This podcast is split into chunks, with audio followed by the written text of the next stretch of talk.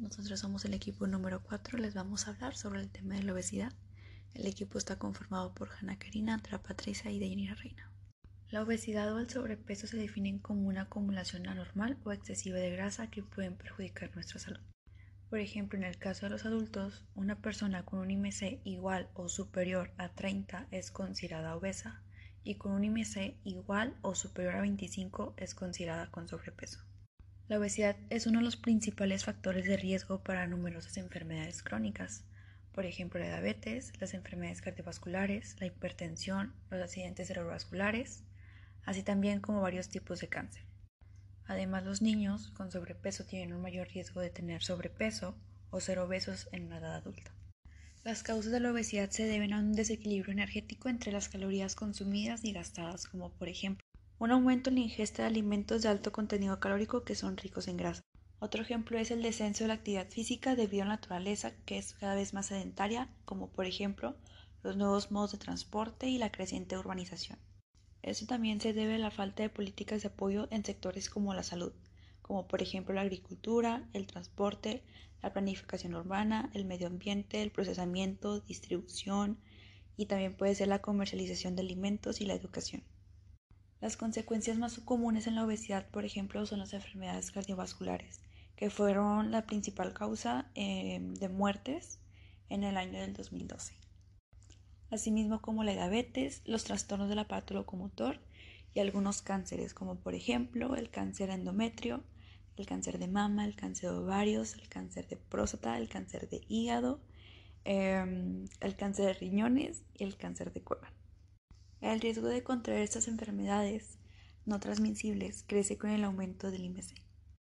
Asimismo, los niños obesos también pueden sufrir dificultades respiratorias, mayor riesgo de fracturas e hipertensión y también presentan marcadores tempranos de enfermedades cardiovasculares resistentes a la insulina y efectos psicológicos. Hola, mi nombre es Andrea Patricia Rojas Rangel y hoy les voy a hablar de las consecuencias y la prevención de la obesidad. Las consecuencias son enfermedad coronaria, diabetes tipo 2, cáncer de endometrio, de mama y de colon, hipertensión, que es la presión arterial alta, dislipidemia, niveles altos de colesterol total o de triglicéridos, accidente cerebrovascular, enfermedad del hígado y de la vesícula, apnea del sueño y problemas respiratorios, artrosis, la degeneración del cartílago y el hueso subyacente de una articulación problemas ginecológicos en la menstruación anómala y, e infertilidad. La prevención de la, de la obesidad podría ser hacer ejercicio regularmente entre 150 y 300 minutos de actividad física moderada semanal evitan el aumento de peso, seguir una dieta y un plan de alimentación saludable, evitar las trampas de comida, controlar el peso de manera regular y ser constante en la rutina de la alimentación. Soy Hanna Reza y voy a hablar sobre el tratamiento o cura de la obesidad. Uno podría ser el cuidado personal, que es cambiar el estilo de vida como ir al nutriólogo, hacer ejercicio, hacer dietas reducidas en carbohidratos y bajos en grasa.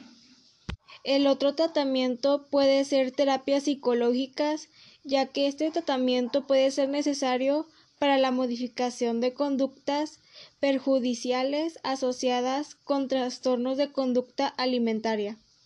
Ahora voy a hablar sobre las recomendaciones o rehabilitación de la obesidad, la cual es muy parecida al tratamiento, ya que es la aplicación de ejercicios físicos al paciente afectadas con la obesidad. Juega un papel muy importante en la rehabilitación, ya que esto ayuda a los gastos de energía excesiva como la grasa, se puede suprimir el apetito, mejorar el funcionamiento psicológico, efectos positivos sobre la presión sanguínea, entre otros.